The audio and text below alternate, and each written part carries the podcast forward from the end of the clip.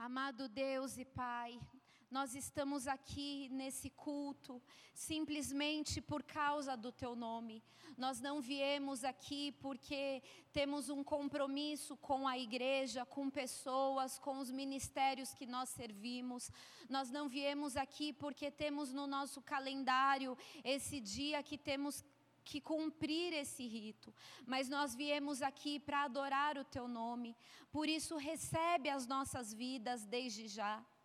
Vem, Senhor, sondar o nosso coração. Vem, Jesus, trazer aquilo que nós precisamos ouvir para esse tempo, para essa semana que se inicia, para esse tempo novo que o Senhor tem para nós. Revela a tua palavra aos nossos corações, descortina aquilo que está oculto, porque só o teu Espírito pode fazer isso. Gera em nós nessa hora, Pai, um coração completamente quebrantado, um espírito contrito, aquele que está disposto a aprender com o Senhor. Eu me coloco aqui como um simples canal para que essas palavras não sejam as minhas, mas que seja o Senhor a falar. Toma o microfone, toma o altar. Eu repreendo tudo que se levanta contra a tua palavra, porque assim o Senhor nos deu autoridade todas as coisas estão submetidas ao nome de Jesus. E nessa hora, nenhum espírito tem poder sobre esse lugar, somente o Espírito de Deus vem sobre nós, Senhor. Coloca chão de fogo, teto de fogo, parede de fogo. Que a tua palavra nos ensine nessa noite, que o Senhor ministre aos nossos corações e seja, Pai, um tempo de revelação para os seus filhos, para as suas filhas, em nome de Jesus. Amém. Pode aplaudir o nome do Senhor mais uma vez. Aleluia. Ministério Mulheres está tudo certinho? Vai ser no final? Tá. Eu quero dar os parabéns para todas as mulheres que estão aqui.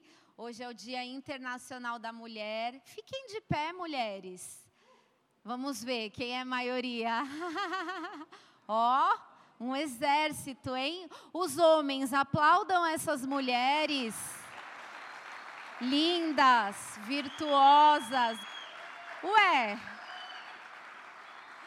alguém. Deixa a piada para depois, vai. Glória a Deus, meninas, mulheres. Toda mulher tem um pouco de mulher, de madura, de menina. Conservem-se assim, isso é bom. Amém?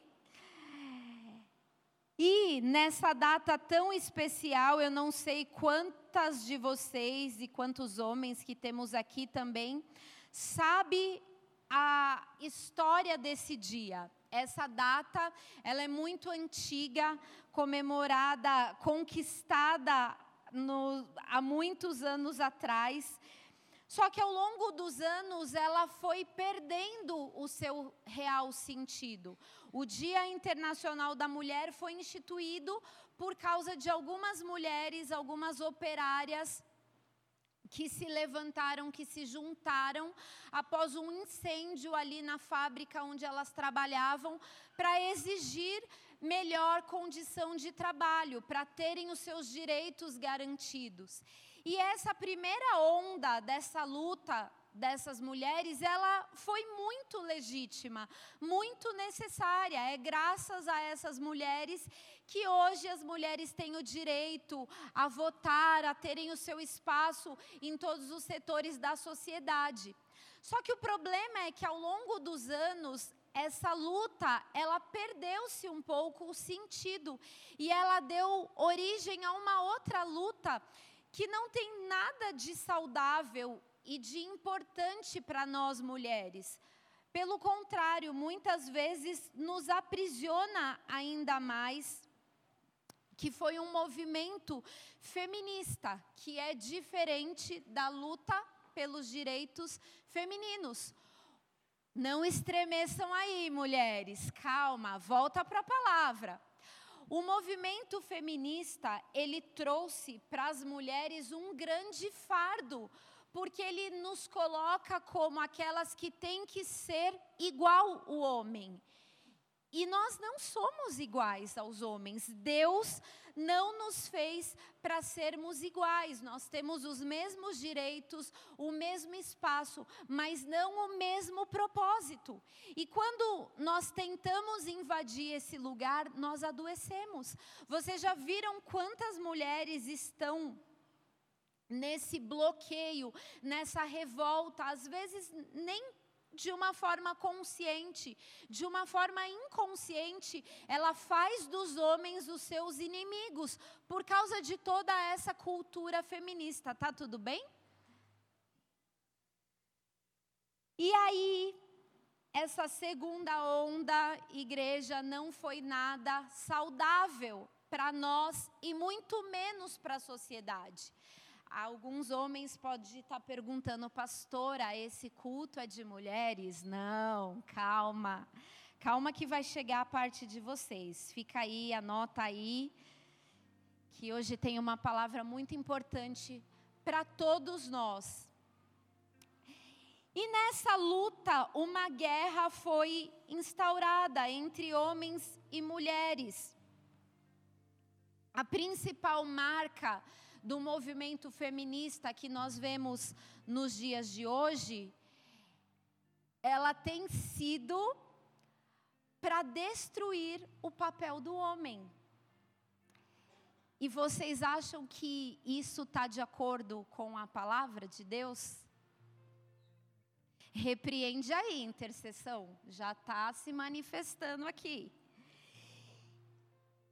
E nessa luta o propósito do movimento feminista é para silenciar a voz do homem.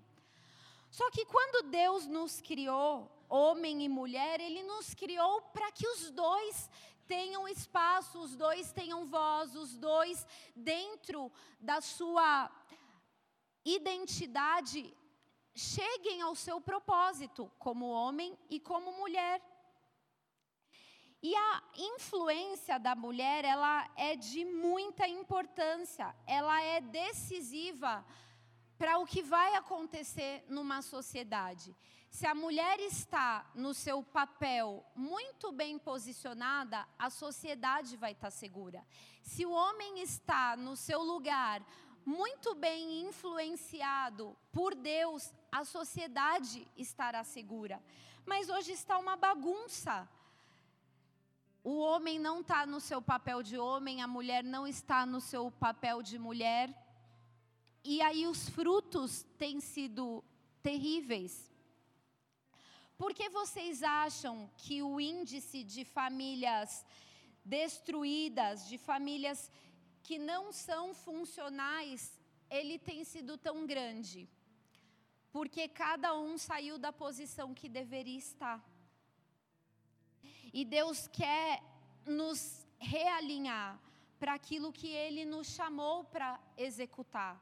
Você como mulher e você como homem.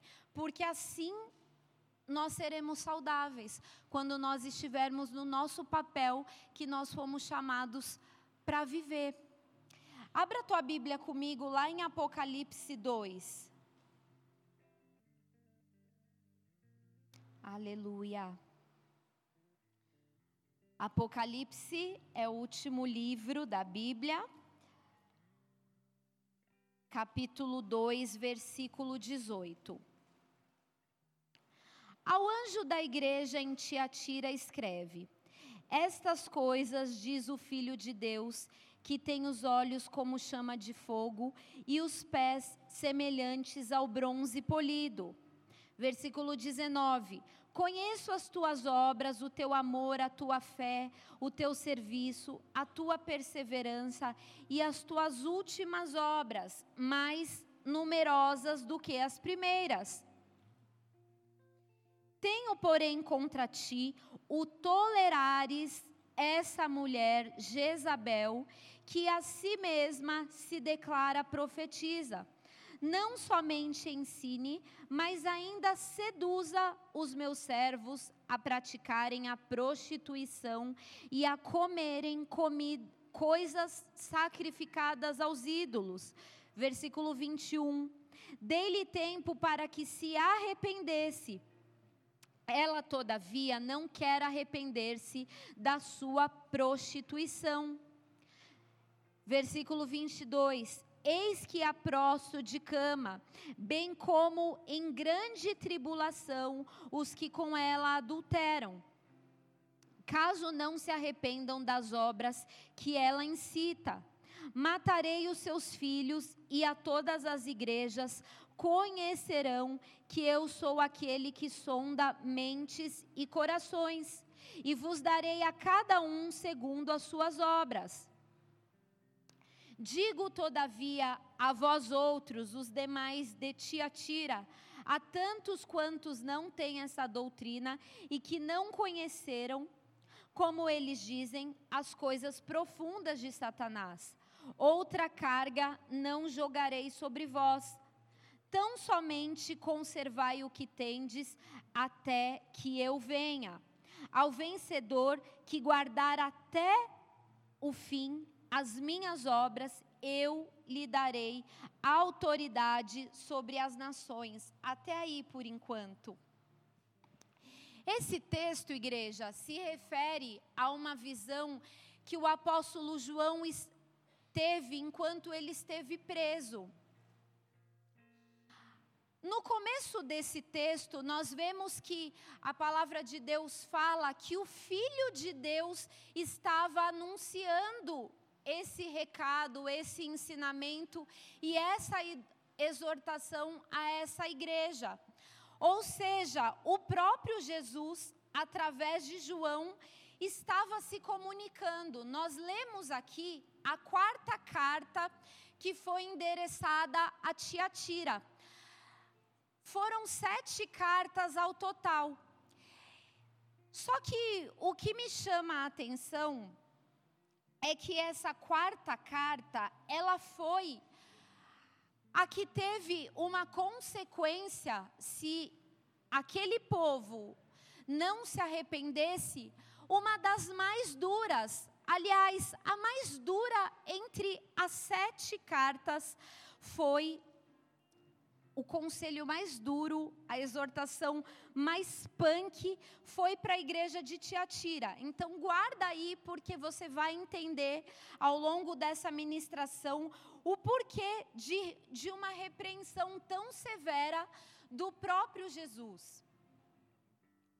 Ele começa falando tudo que essa igreja fazia de bom, porque afinal era o povo dele não havia só erros, havia muitas coisas boas. E também é a igreja que é muito elogiada, porque olha só, conheço as suas obras, o teu amor, a tua fé, o teu serviço, a tua perseverança, as tuas últimas obras mais numerosas do que a primeira. Ou seja, aquele básico que todo cristão deve viver, essa igreja tinha.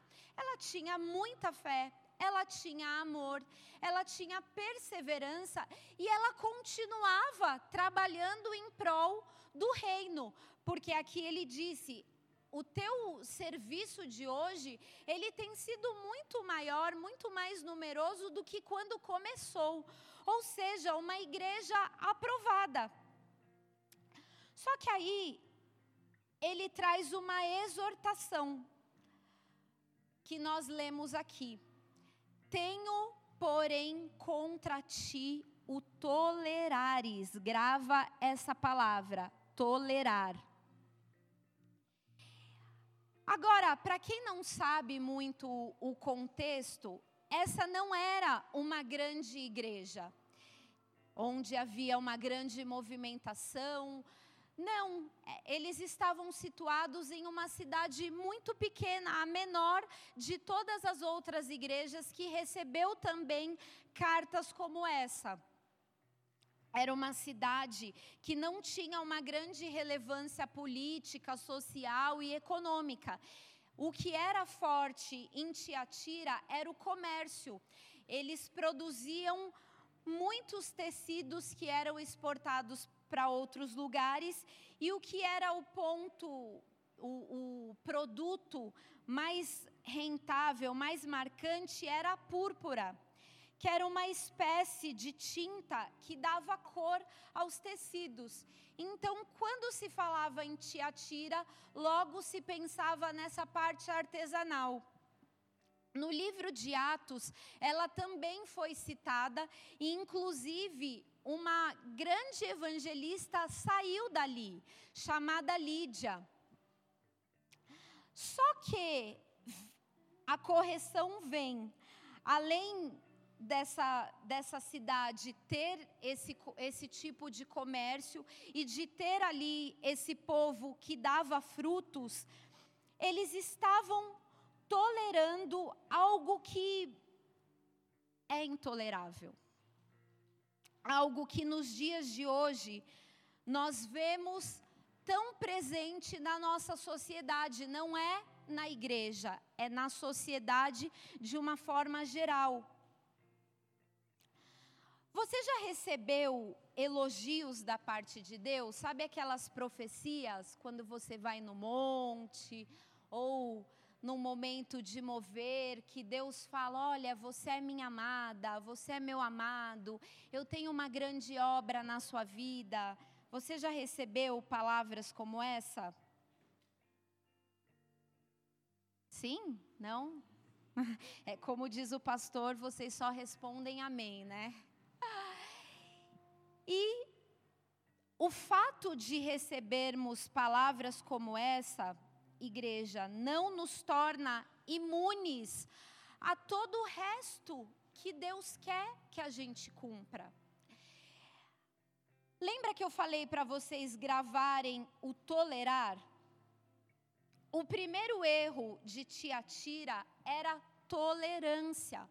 Tolerância significa permitir, não impedir, consentir, aceitar, e tolerância sempre será inimiga a alguém que está vivendo uma conversão genuína.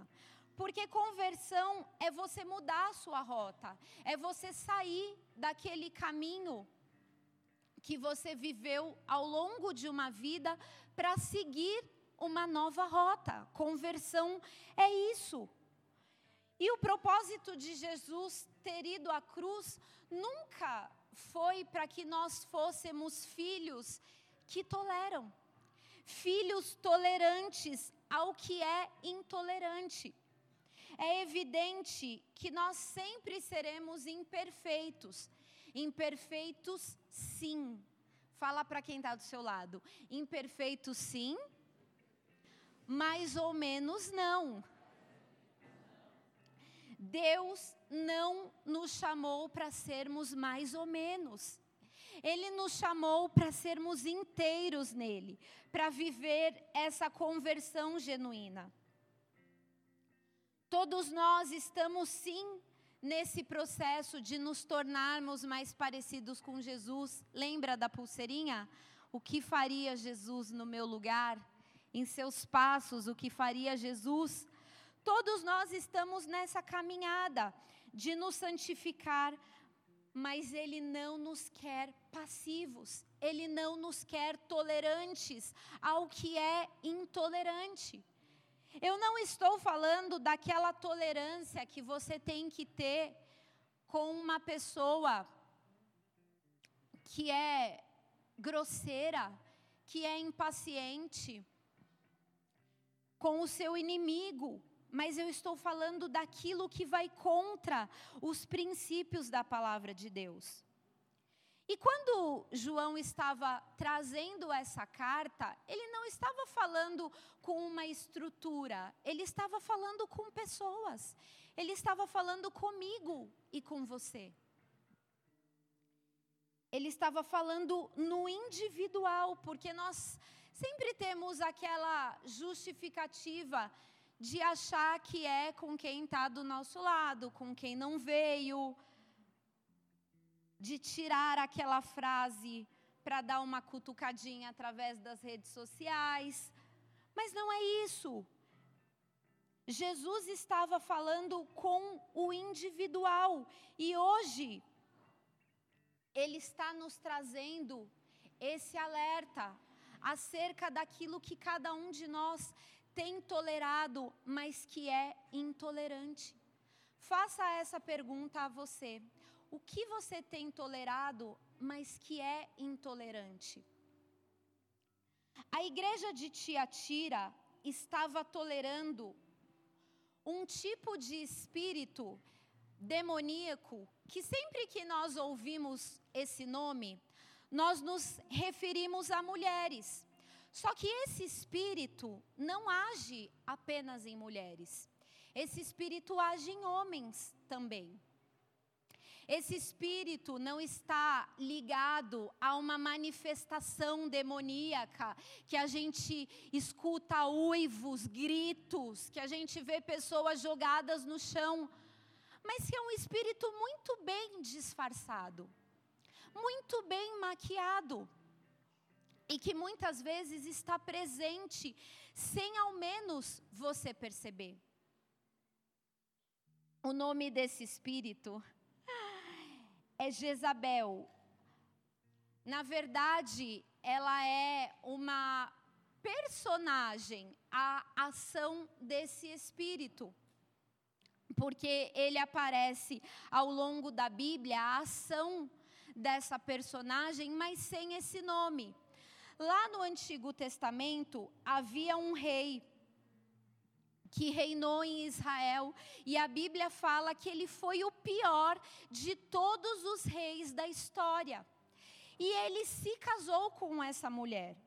E quando ele se casou, ela tomou um lugar que não era dela, que não é concedido, que não era concedido e que hoje continua não sendo concedido e que pessoas movidas por esse espírito, tanto homens e mulheres, usurpam desse lugar. E você que está aqui, muitas vezes você está tendo esse comportamento, esses frutos, e você não percebe.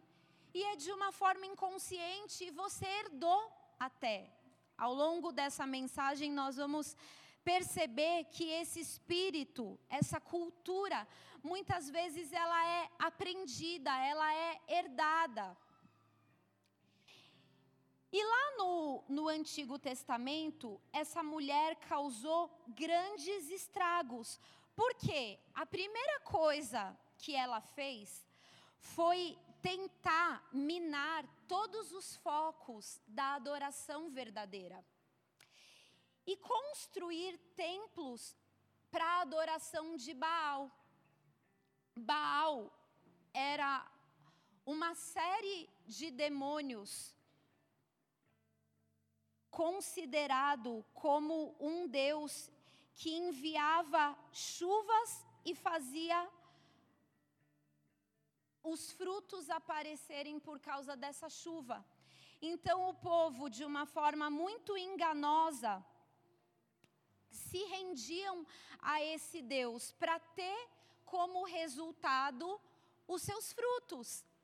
Sabe, só que sabe qual era a prática para adorar Baal?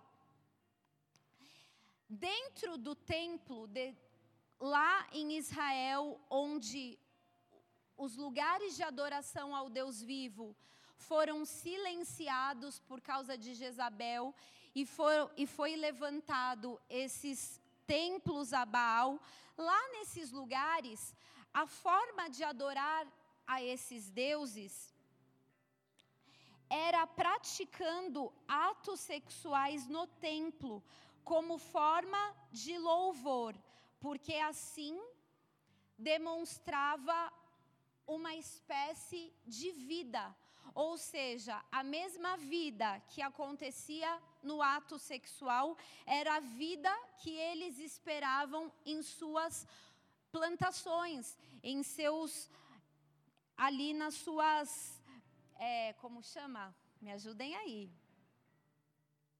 Nas suas plantações mesmo, né?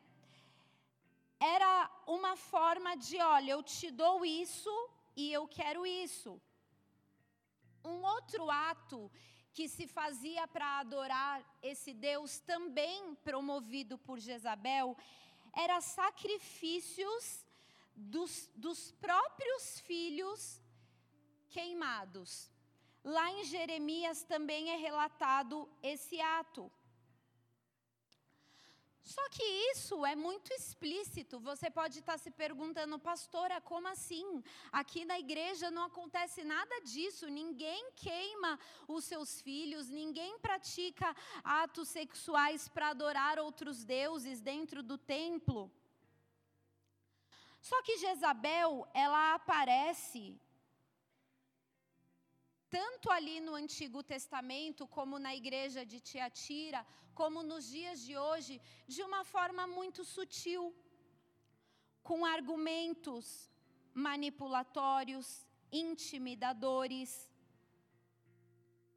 com a propagação do movimento feminista, que nós estamos comemorando hoje, não a bandeira do movimento feminista, nós estamos comemorando o movimento da mulher que tem o seu papel na sociedade sem apagar e silenciar a figura do homem. A arquitetação de Jezabel está presente, estava presente ali no Antigo Testamento, está presente no movimento feminista. Jesus denunciou nessa igreja que vinha tolerando as práticas de Jezabel, porque também promovia idolatria a outros deuses. Mas e no nosso tempo, como que ela aparece, tanto na vida de homens como de mulheres? Como eu falei, ela promove a intimidação, o controle, o domínio. Sabia que há homens possuídos pelo espírito de Jezabel, quando querem intimidar as suas esposas, ou as suas filhas, ou as suas amigas, ou os seus pastores. Também trazendo situações que não são verdadeiras, que nós podemos chamar de manipulação. Sabe como começa uma manipulação? Com uma verdade, mas quando a pessoa em questão não tem coragem de lidar com a verdade, então ela usa uma justificativa que pode até ser a verdade, ser uma verdade, mas não é a verdade verdadeira, e aí essa pessoa cometeu uma manipulação. E sabe o que eu descobri ao longo do tempo? Que manipulação não é um comportamento presente só na nossa política, só nas pessoas com alto grau cognitivo, com alto grau de inteligência. Mas com desde o trabalhador do campo, ele pode ser um manipulador. E igreja, Deus está nos chamando a não tolerar, a não aceitar. Sabe quando você tolera esse tipo de ação? Por exemplo, na vida de um casal. Eu gosto muito de desenhar as situações. Acho que é uma prática dos pedagogos, né? De exemplificar de forma concreta. Na vida de um casal, como qual a tolerância que, esse, que esses casais podem estar tolerando, desculpa a redundância, e que não faz parte do, do modelo original e divino que Deus desenhou para cada um de nós. Por exemplo, aquela esposa que quer ter a palavra final na sua casa. Não é nada incomum nós vermos relatos assim: ah, na minha casa quem manda é a minha mãe.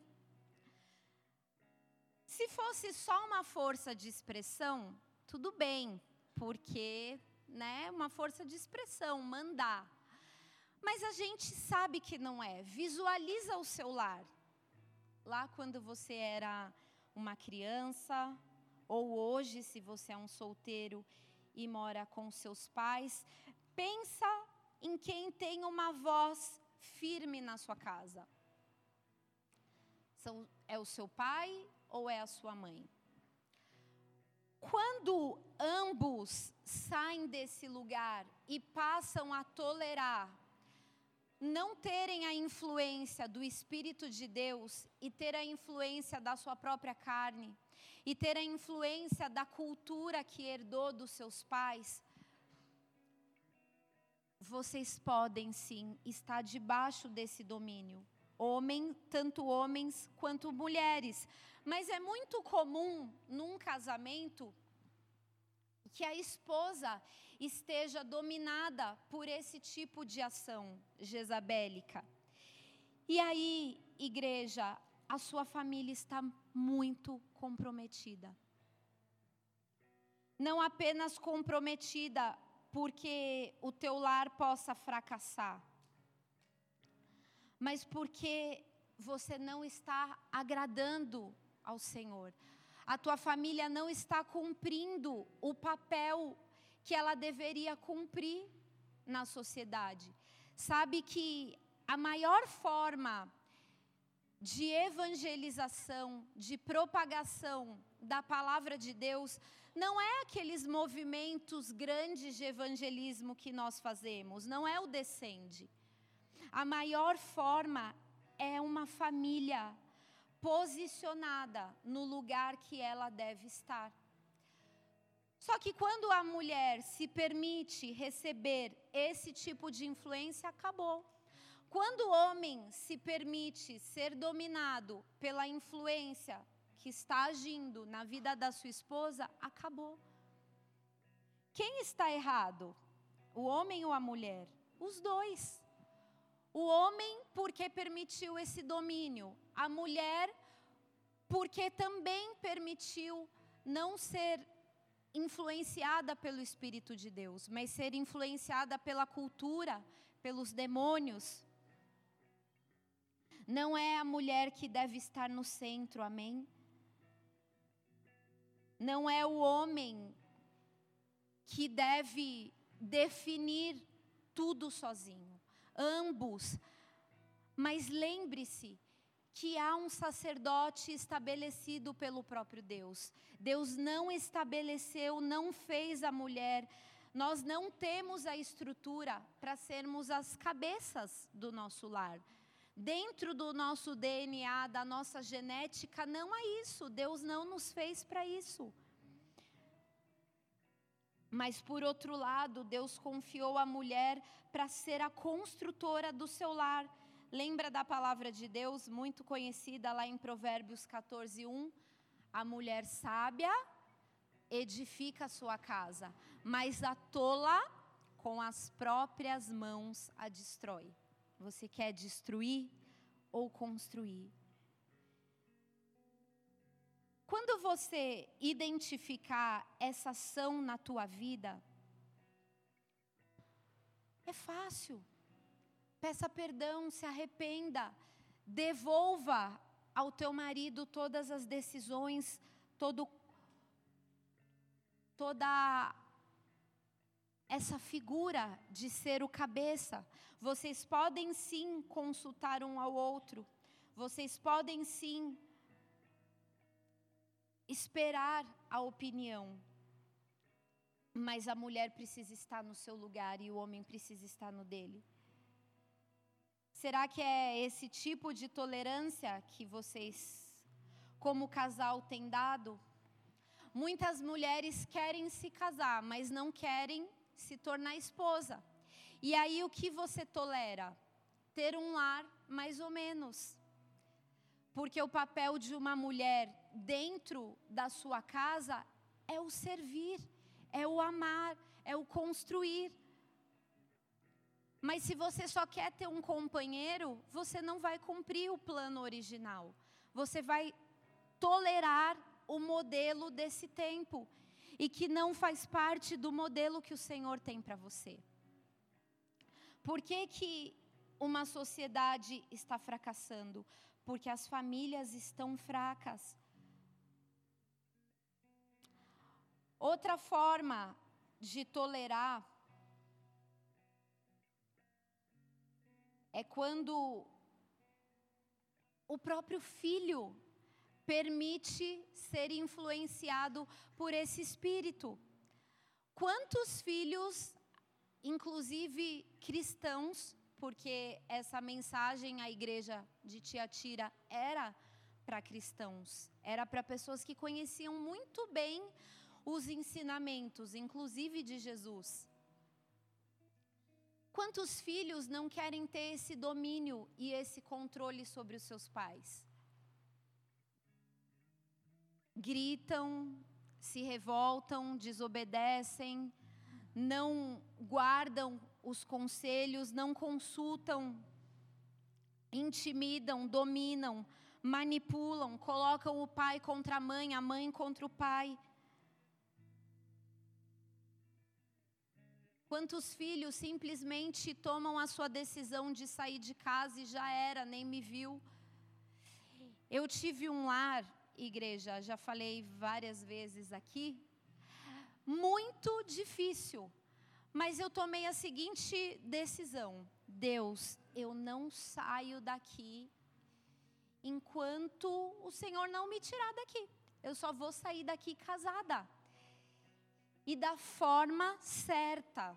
Eu tinha opções, vez ou outra uma tia me chamava para morar, uma amiga falava: "Meu, não dá. Sua casa é é um campo de guerra". Não, vamos suportar. Suporte. Se você é um filho que vive essa realidade, suporte esse campo de batalha porque depois vai ser alegria. Quando eu me casei, o Rodrigo até já falou isso várias vezes. Ah, quando a gente mudou para Brasília, a Marcela sorria. Mas eu sorria, não era porque eu estava mudando de estado e parecia que eu estava de férias. Mas era porque eu estava vivendo um novo tempo, um tempo de paz. Não tinha gritaria, não tinha guerra, não, ninguém jogava vassoura em ninguém, tinha comida tinha espaço para eu fazer o que eu quisesse. Então, suporte.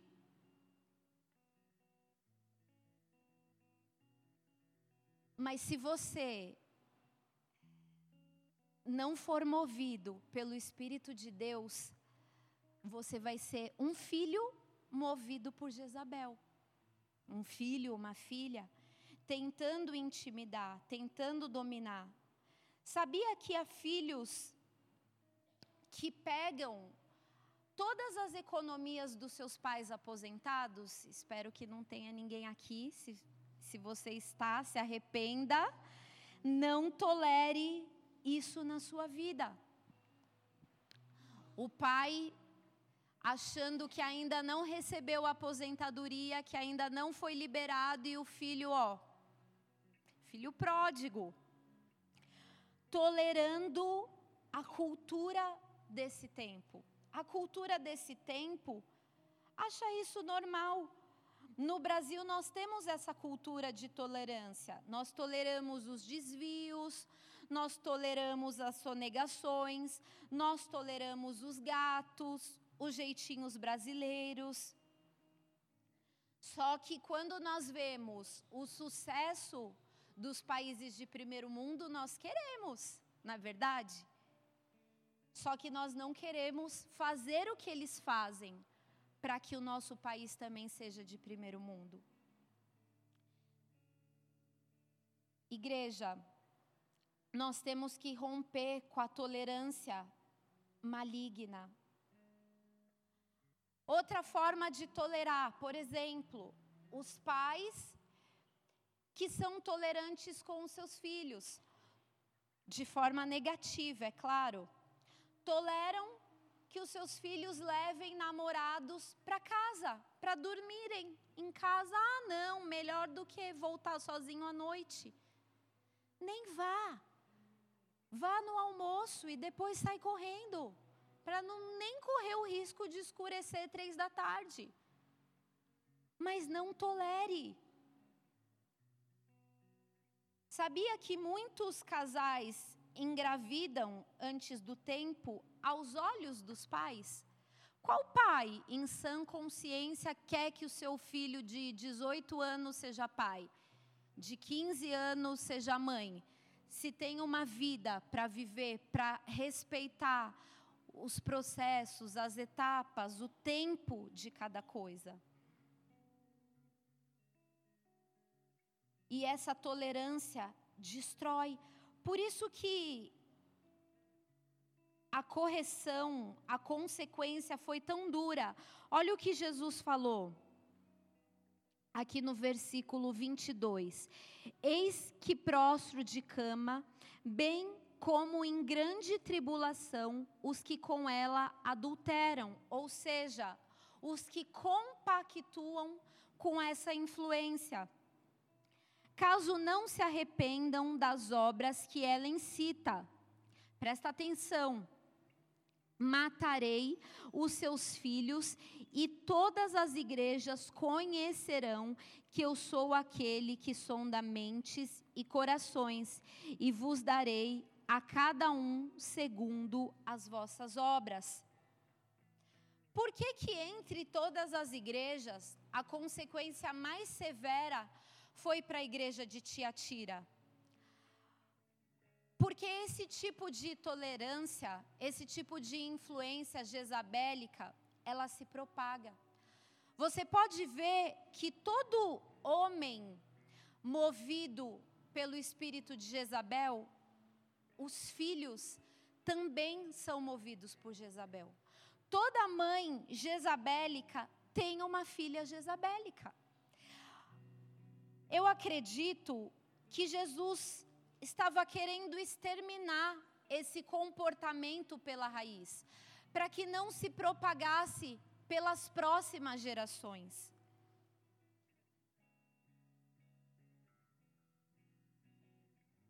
Isso nos mostra o quanto isso é sério, o quanto isso, apesar de sutil, precisa ser abolido da nossa vida.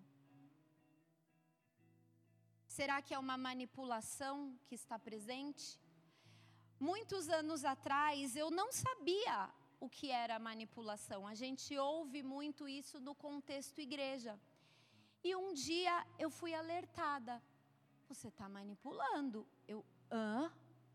Oi. Naquela época não tinha oi. Como assim? Você pode até ter uma justificativa, mas qual é a raiz da tua justificativa? Não é exatamente essa. Toda vez que você não tem coragem de lidar com um pedido de perdão ou com um não, e você traz qualquer discurso para fugir dessa verdade, você está manipulando. E a manipulação, ela é a mãe, ela é a melhor amiga da Jezabel. É mais bonito, igreja. É mais verdadeiro você pedir perdão, você lidar com a verdade, ao invés de você manipular. Você vai ganhar muito mais pessoas lidando com a verdade do que se escondendo atrás de uma manipulação. Porque as pessoas percebem quando a gente está manipulando. Então, lide com a sua verdade. Encare de frente aquilo que você é e o que você não é. Expulse da tua vida as tolerâncias que são intoleráveis. As tolerâncias que nessa fase da sua vida não cabe mais. Não cabe mais um argumento manipulatório. Não cabe mais a idolatria a si mesmo. Porque aquela idolatria com imagens, ela está muito clara. Mas e a idolatria a si mesmo? E a idolatria a outros? A uma paixão? Sabia que você pode estar idolatrando uma paixão e por isso que você não consegue se desvencilhar dela?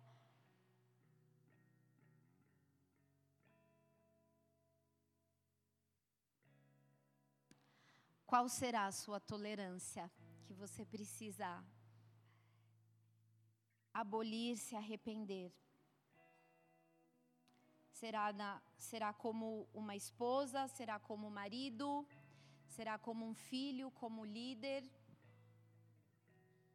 Muitas igrejas, falando no contexto igreja agora, elas são apagadas, elas são contaminadas por causa dessa ação de Jezabel.